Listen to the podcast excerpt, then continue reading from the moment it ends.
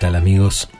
Les cuento que ayer a la tarde, cuando estaba en el café donde suelo ir a desayunar, en la mesa de al lado había dos mujeres que estaban conversando. Y me di cuenta de que eran madre e hija. Eh, la madre era una señora mayor, claramente, con, con pelo con permanente. Me pareció que tendría 80 años. ¿eh? Eh, la hija, una mujer muy linda, realmente, eh, de, andaría por los 50, eh, y en un momento me levanto y cuando vuelvo del baño le pude ver mejor la cara a la hija. y tenía la hija esos, esos, ¿vieron esos ojos que cuando uno los ve se da cuenta de que son cálidos, de que son de una persona dulce? pero en ese momento estaban distorsionados por la bronca. A la madre yo no podía verle la cara, pero eh, podía notar que estaba hablando con un tono paciente, un poco monocorde, ¿eh? como si uno le repitiera la lección a alguien un poco lerdo, un poco tonto. Es decir, ese tono que saca de quicio a cualquier hija o a cualquier hijo. Eh, y no me quedé a tratar de escuchar el resto, tenía que ir, a trabajar, así que, bueno, ahora no voy a contarles un dramón ni una telenovela entre dos mujeres de clase media argentina. Y además, y esto es importante, yo no sé si podría entender bien la situación. Porque, bueno, me ha pasado estar presente en una charla entre una madre y una hija, y hasta donde yo puedo ver, ninguna levanta el tono, ninguna Mm, dice nada malo, ninguna le hace un reproche a la otra, hablan de cosas cotidianas, sin importancia, y sin embargo, eh, después de esa conversación, cuando se fue conmigo, la hija, temblando de bronca, me dijo, pero vos te das cuenta cómo me arruina la vida mi madre. Y yo no, no había visto una pelea, pero había pasado algo delante de mis ojos. Bueno, este pedazo de una pelea entre madre e hija que yo escuché ayer me recordó otra historia. Eh, una, una historia, un, vamos a decir, un duelo entre dos mujeres que se dio por carta. Eh, entre dos damas que vivieron en el siglo XVIII, en la corte de Luis XV, en Francia. Y la voy a contar porque tal vez esa claridad que tienen las cosas escritas y bueno, también la distancia de varios siglos, bueno, tal vez me permita entender mejor eh, ese enfrentamiento que si yo hubiera estado ahí presente. Marie-Hélène de Rambouillet-Chambord, baronesa de Pombal. Este es el nombre de uno de los personajes de esta historia, es la madre.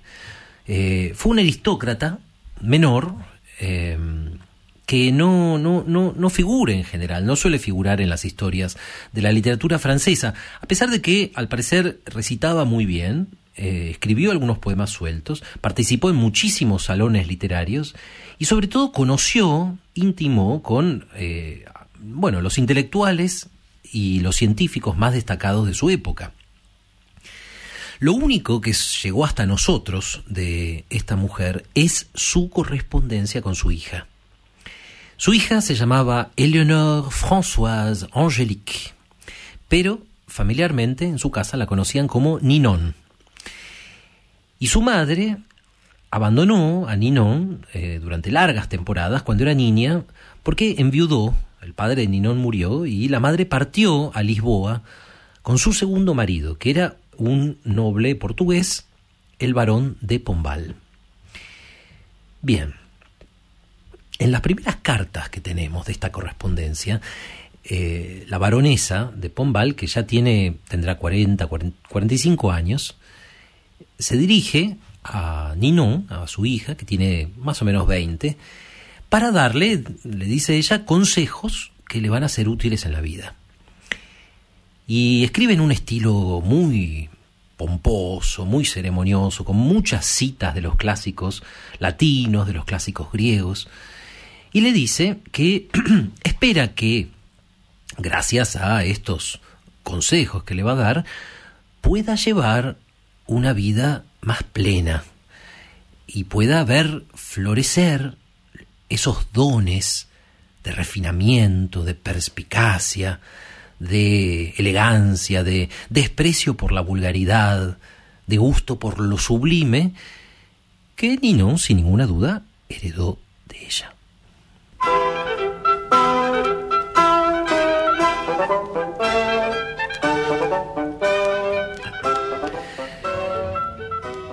Esto es lo que le dice a su hija esta madre un tanto teatral.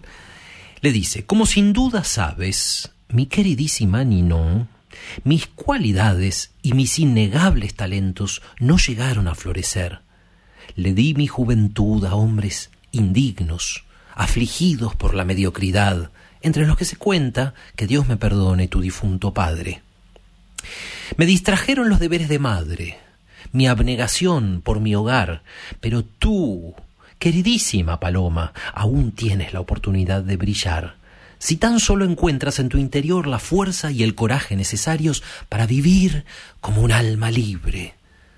Mucho me inquietan, lo confieso, los excesos de tu buen corazón, tu timidez, tu apego a las vanas cortesías, a las cobardes reglas de la vida en sociedad, y la indulgencia excesiva que tributas a tu hija, nuestra queridísima Manú. Espero, sin embargo, que estos consejos insuflen algo de audacia en tu corazón. No sé si se va viendo el tenor de las cosas que le escribe. Detrás, debajo de este lenguaje algo pomposo y debajo de las ternuras, hay, podríamos decir, un arroyo de veneno. En su carta la madre agrega que si algún día debe heredar su, su propiedad, su, la varonía, ¿eh? bueno, tiene que escucharla. Hay varios intercambios más de cartas, cada vez al principio eh, la hija, Ninon, agradece los consejos de su madre en el mismo estilo eh, ceremonioso y acartonado. Hasta que el 7 de noviembre de 1782, en una carta muy breve, lacónica, la hija estalla. Abandona de golpe las frases de compromiso, las volutas cortesanas, que al, al, idioma francés se le dan con tanta facilidad, y le dice a su madre que está vacía, ella, su madre, está vacía, y que la única emoción que ha sentido en toda su vida es la vanidad. Estas son las palabras que Ninon le escribe a su madre, la baronesa. Queridísima madre, a pesar de tus protestas de amor y devoción, la verdad es que nunca amaste a nadie, y a mí menos que a nadie.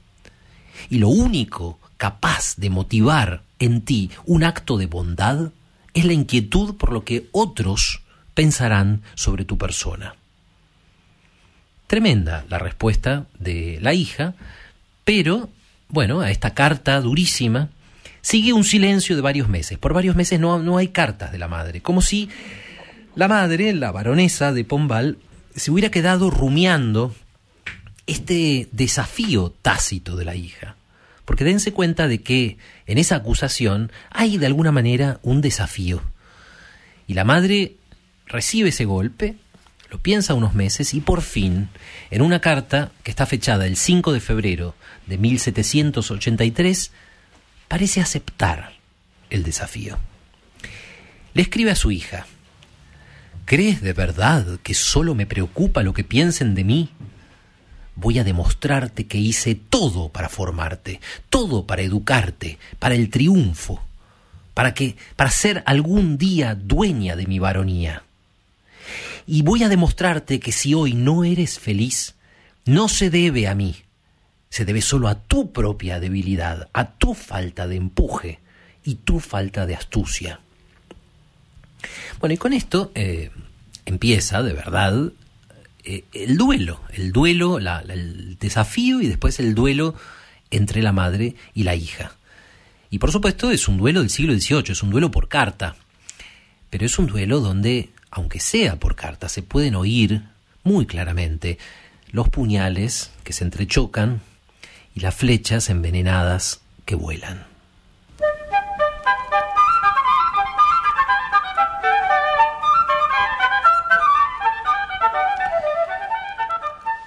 La baronesa vuelve a la carga, le escribe a su hija, ¿pero has olvidado acaso las cartas que te escribí en mis viajes? ¿Has olvidado las horas que gasté mis ojos a la luz de las velas para ofrendarte mis conversaciones con los hombres y las mujeres más ilustres de nuestro siglo? ¿No recuerdas el torbellino de alegría con el que volví a verte después? ¿Cómo te apretaba contra mi pecho derramando cálidas lágrimas? La hija no se deja impresionar por estas manifestaciones, impasible le responde en la siguiente carta Madre, nunca olvidaré las cartas brillantes que me enviabas desde Lisboa, Londres y los principados de Sajonia. Tampoco olvidaré con cuánto orgullo le contaba a mis condiscípulas que mi madre era una mujer importante, que conocía al filósofo Voltaire, al dramaturgo Marivaux, al enciclopedista d'Alembert, al astrónomo Lagrange, y sin olvidar, por supuesto, a sus majestades Federico II de Prusia, Gustavo III de Suecia, María I de Portugal. Sí, sí, recuerdo muy bien esas odas a ti misma que escribías. Odas que te daba tanto más placer escribir por cuanto se dirigían al más indefenso de los públicos, una hija que añora con desesperación a su madre y se bebe todas sus palabras. No recuerdo, en cambio, que una sola vez hayas respondido cuando te contaba mis penas y mis alegrías. Ah, estabas demasiado ocupada cantando tu propia gloria. Y en cuanto a nuestros reencuentros, madre, eran puestas en escena, en las que te mirabas, conmovida, haciendo el papel de madre devota. Por desgracia, pasados esos minutos de lágrimas y de abrazos, me ponías otra vez en manos de tus sirvientes para evitar que te molestara. Prosigue el duelo, en la siguiente carta la madre vuelve a la carga, una vez más, le dice que es una infamia, es una infamia esa acusación de ser solo una comediante, de ser, bueno, de ser eso que hoy en día llamaríamos una personalidad histriónica y narcisista, supongo que serían los términos. Y la madre le dice, pero acaso no recuerdas, no recuerdas cuán dura fui siempre conmigo misma? ¿Cuántas veces te confesé mi propio fracaso? Esto se lo escribe eh, la baronesa en una carta del 6 de marzo de 1783. El 20 de marzo, o sea, prácticamente a vuelta de correo, Ninon le responde con una especie de rodeo. Le dice, ¿recuerdas, queridísima madre, las tácticas militares que empleaba el emperador Trajano? Yo, yo estudié esas tácticas con la esperanza de agradarte, porque me decías que tu hija la que un día iba a heredar tu varonía, tenía que conocer la filosofía y las ciencias, la historia antigua y la astronomía, todo eso para ser digna de heredar tu varonía. Y para ser digna de tus ojos, lo estudié todo. Lo estudié todo, aunque con los años descubrí que tú misma, madre, jamás aprendiste de esos volúmenes más que los títulos. Pero dejemos esto ahora. Trajano entonces. Trajano disponía sus tropas en forma de pinza. El ejército enemigo veía cerrarse una columna sobre su flanco izquierdo. La otra columna atacaba su flanco derecho. Así, queridísima madre, procediste conmigo.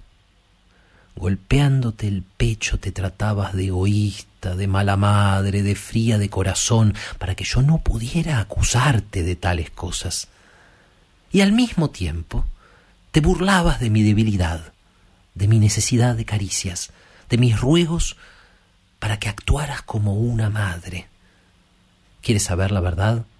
Para atacarme empleaste como arma tu fracaso. Para aplastarme, madre, invocaste a la mujer que jamás fuiste.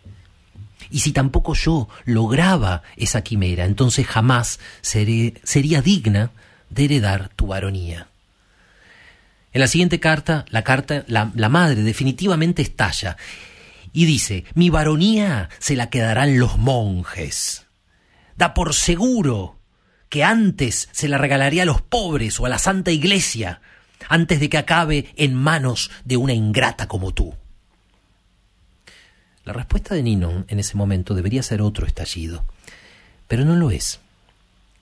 Lo que Ninon responde es con palabras tristes y calmas, resignadas podría decirse, y le cuenta lo siguiente. Cuando yo contaba solo doce años, le escribe, una noche en que había fluido el vino, me confesaste que jamás habías querido una hija, que hiciste todo lo que permite nuestra religión para evitar que yo naciera, y cuando me viste me maldijiste y ordenaste que me apartaran de tu vista. Desde entonces sé que no soy digna de tu varonía. Bueno, en este punto, amigos, hay que apuntar, hay que decir dos cosas. Eh, que están en el, prólogo y el epílogo de esta edición de las cartas. La primera que hay que decir es que la baronesa de Pombal no recordaba haberle dicho esa cosa terrible a su hija. Eh, Marie-Hélène de Pombal, como todos los narcisistas, vivía su vida, eso es verdad, como una representación teatral, pero no era un monstruo, no lo era. A su manera tortuosa quería a su hija. Esa es la primera cosa. Y la segunda es que tenía mala memoria.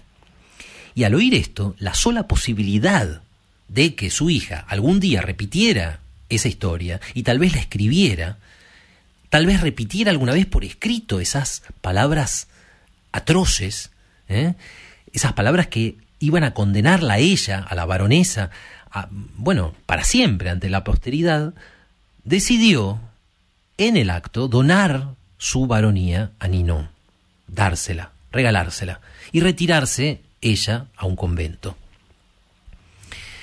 No existen más cartas en esta edición, pero los editores, en una nota final a pie de página, confirman que la baronesa de Pombal, según todos los testimonios, jamás intentó impedir que su hija naciera.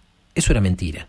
Tampoco la maldijo y tampoco lloró cuando se la mostraron. Siendo así, es muy improbable que le haya hecho esa confesión. Pero la verdad tal vez sea más simple. Tal vez la verdad sea que los vanidosos engendran pícaros. Voy a tratar de explicarme mejor. Los que viven de apariencias engendran hijos que a su vez aprenden con el tiempo a manipular esas apariencias. Voy a intentarlo una vez más, lo voy a decir a la manera de los moralistas franceses del siglo XVIII. Un vicio engendra otro vicio. Y así, la joven Ninon, a quien su madre acusaba de carecer de astucia, bueno, le dijo justo lo que necesitaba decirle para lograr quedarse con la baronía. Que Dios se apiade de sus dos almas.